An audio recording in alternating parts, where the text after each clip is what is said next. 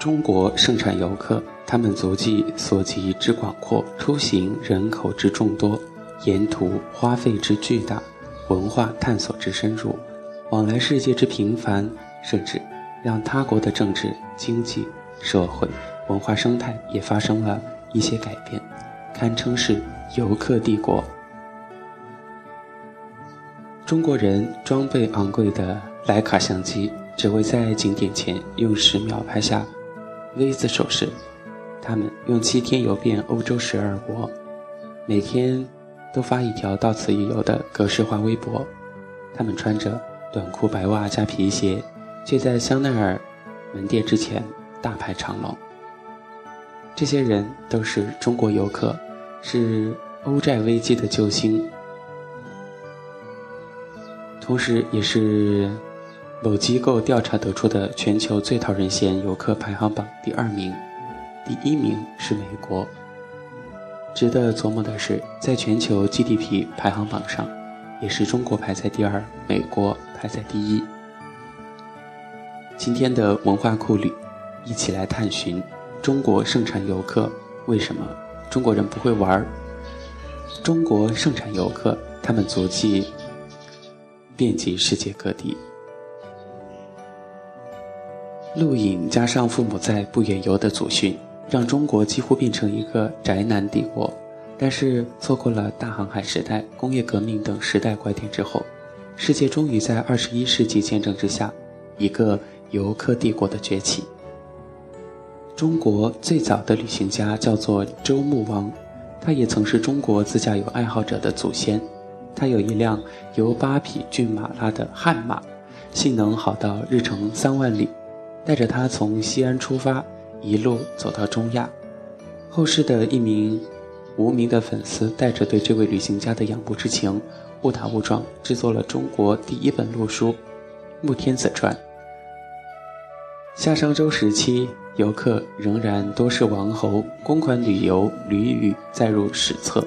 春秋时，教育家孔子的旅行最有时代意义。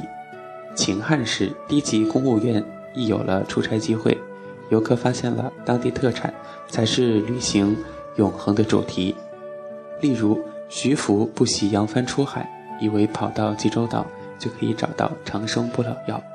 汉朝时，商人踏上了丝绸之路，而游人队伍里也加入了司马迁这样搞田野调查的史圣。到魏晋南北朝，知名游客基本上都是骚客。各种诗歌游记不遗余力地做着地方营销。隋唐时，著名游客隋炀帝开凿大运河，大搞江南巡游，为科举长途跋涉的考生也成为了漂移带。宋元时，游客中混入了老外马可波罗，而名气不大的王大渊也很争气，往东去到菲律宾，往西去到伊拉克，往南去到坦桑尼亚。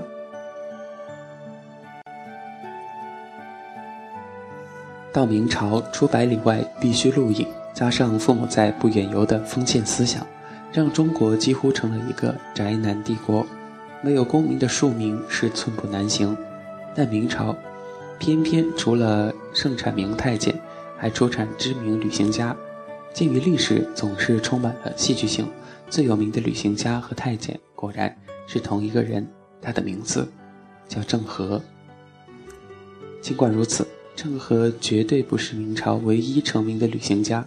随便举一个例子，当时有一个人，十九岁父亲就去世了，但偏偏又得到了非主流母亲志在四方男子视野的批准，成为了一个没有政府资助的民间地理学家兼旅行达人，游遍中国十六个省，写出至今依然人气极高的旅游畅销书《徐霞客游记》。徐霞客游记是中国最好的旅游广告。徐霞客到此一游的地方，全部拥有了开发成旅游景点的理由。一旦这些地方的门票涨价，就会有人思念徐霞客。网文徐霞客在今天成为旅行家要花多少钱，便是其中的一个证据。遗憾的是，仁宗因经济空虚颁布片板不得入海，沿海居民内移一百华里的。敕令让本来朝气蓬勃的中国旅行家就此在未知的世界航海路上缺席。恰逢其时，在大洋彼岸，游客渐渐成为一种改变世界的力量。十五世纪末到十六世纪初的大航海时代，欧洲人忙于寻找地理上的空间坐标，西班牙、葡萄牙人洋溢着地理大发现的热情。十八世纪的启蒙运动之后，欧洲人又开始寻找文化上的时间坐标，他们进入希腊，进入地中海，只为进入想象中的古代文明，进入想象中的东方。十八世纪到十九世纪的英国工业革命。女人也加入了探索世界的旅程，蒸汽机车的窗户让妇女也可以眺望远方。而整个二十世纪，暴发户美国人则开始到欧洲寻根，也开始征服世界之旅。当然，不能忽略的是，战后好学的日本游客也开始在全世界游走。到了二十一世纪，中国终于作为一个游客帝国崛起。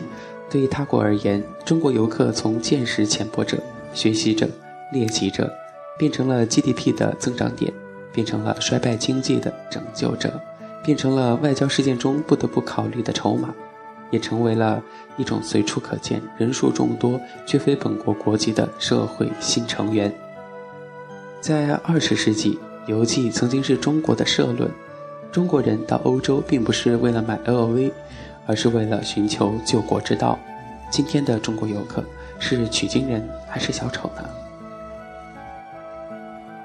第一次世界大战以来，最使人感觉到世界大倒退的，莫过于限制人的行动自由和减少人的自由权利。一九一四年以前，世界是属于所有人的，每个人想到哪里就到哪里，想待多久就能待多久，没有什么同意不同意。没有什么允许不允许。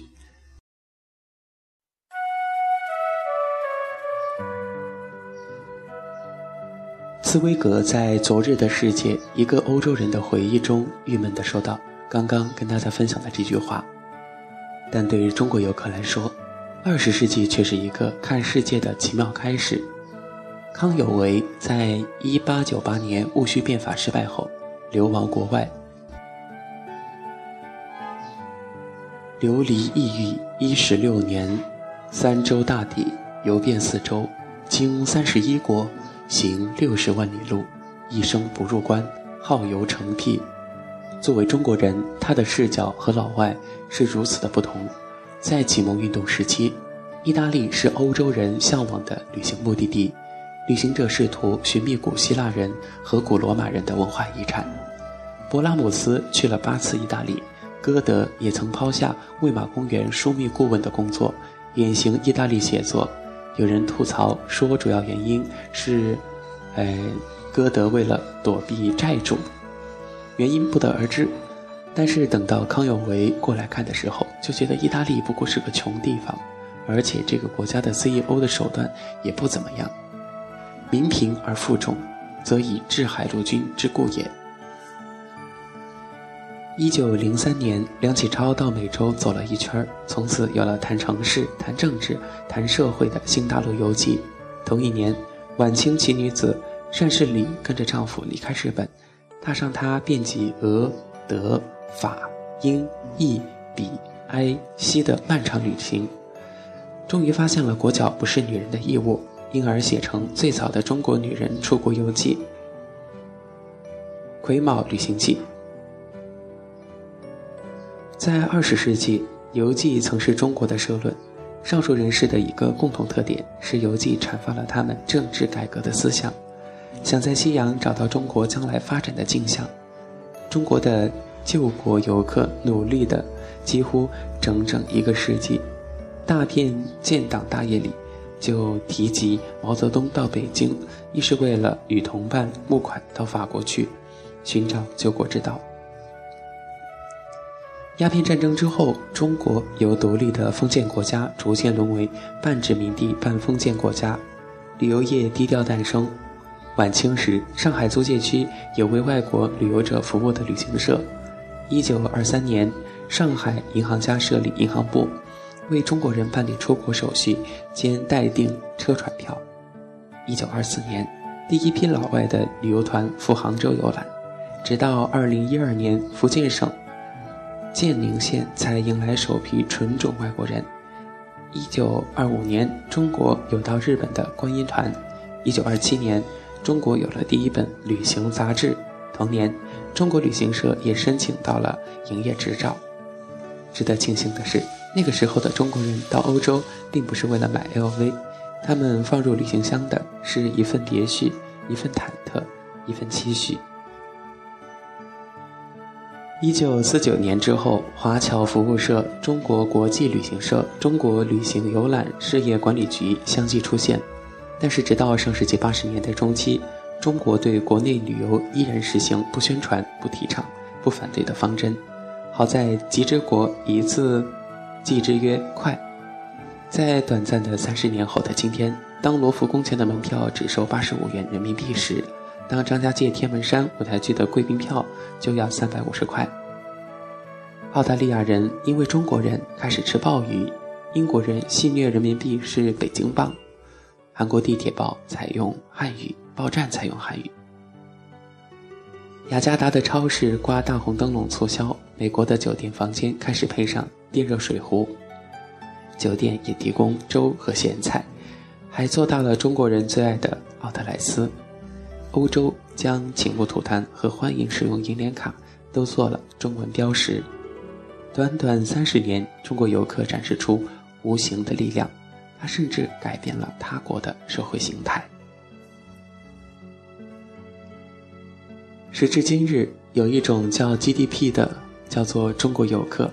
这个逻辑对中国的旅游城市与他国的旅游城市都管用。加拿大联邦国库委员会主席戴伊就拿出过如下数据：二零二零年将有一亿中国人出国旅游，而中国游客在加拿大平均花费一般为每人一千六百美元。于是，在国内一心为地方 GDP 做贡献的旅游景点，要么变成假古董，要么破坏生态环境，要么将文化传承抛诸脑后。在国外，本该浪漫的异国旅行，时常被旅行社设计成为只为购买伴手礼的银联卡之旅，其中总有些中国游客不守规矩与疯狂血拼，让一心搞好旅游的老外痛并快乐着。美国基督教科学箴言报曾有文章，标题是“中国游客，亚洲新的丑陋的美国人”。可见美国人自己也不怎么样，即使弄出一个世界公民行为准则，也没有起色。中西方的文化差异，让一些中国旅行团在老外眼中变成了来自东方的马戏团。团友则沦为了带来快乐的，例如数钱数到手抽筋的小丑。但是，这仍是一种难得的进步。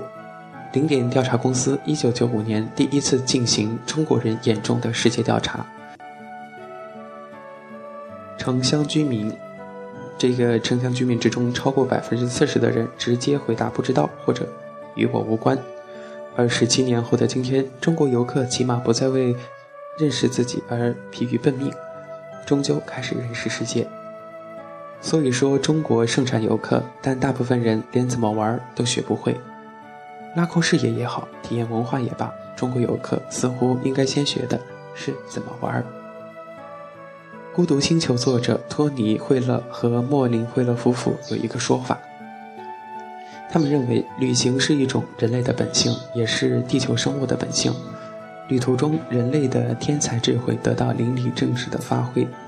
旅行途中有新奇的感受，有神奇的发现，有生活的改观，有人生的超越。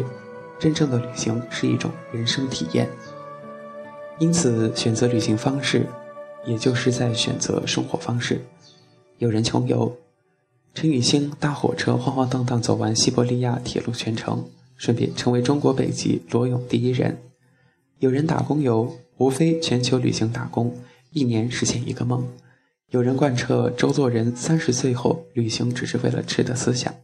记者寇寇良辞职八十天，环球旅行。有人立志环游世界。六十多岁的张广柱、王中金夫妇卖掉房子后环游世界，最后变成了一粒广告。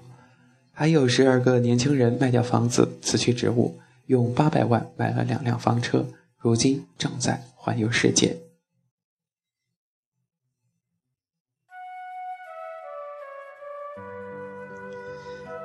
事实上，不同的社会阶层已经发展出不同的旅行方式。师奶带着电热水壶和简易的麻将参团，高富帅到非洲打猎，白骨精到欧洲滑雪，富二代去欧洲游学驴友三千元游遍欧洲，裸婚夫妇续钱到巴黎和平街十三号买卡地亚，小清新穷游你几乎没有听过地名的地方，理科男则骑着自行车全世界的找 WiFi。有人评论说，中国人只有旅游，没有旅行。可这不是游客帝国应该有的文明。游客帝国所见的世界 （world） 不应该被金钱 （money） 颠倒成其他的东西。每一个旅人的每一段旅途，纵使再微不足道，也是一个认知世界的小火花。有一天，他会改善自我生活的处境。每一段旅途的每一次经历，都是人生最好的守信。手信不是指给美女同事买的饺子包，而是精神上从未有过的体验。游人所见的世界，可以改换内心的天地。也许旅行不一定有收获，不过是做点无用的事儿。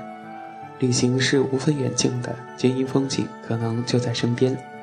旅行未必有目的地，虽然漫游的旅人总是突然找到人生方向。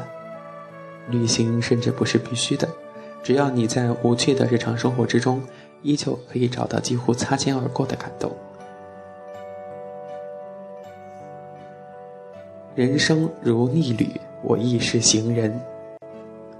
至此呢，不妨扪心自问：即便游客帝国已经崛起，但你旅行的意义找到了吗？好的，亲爱的听众朋友们，本期的。本期节目就跟大家分享到这里，感谢大家收听文化酷旅，感知不一样的旅行人生。好的，咱们下期节目再见。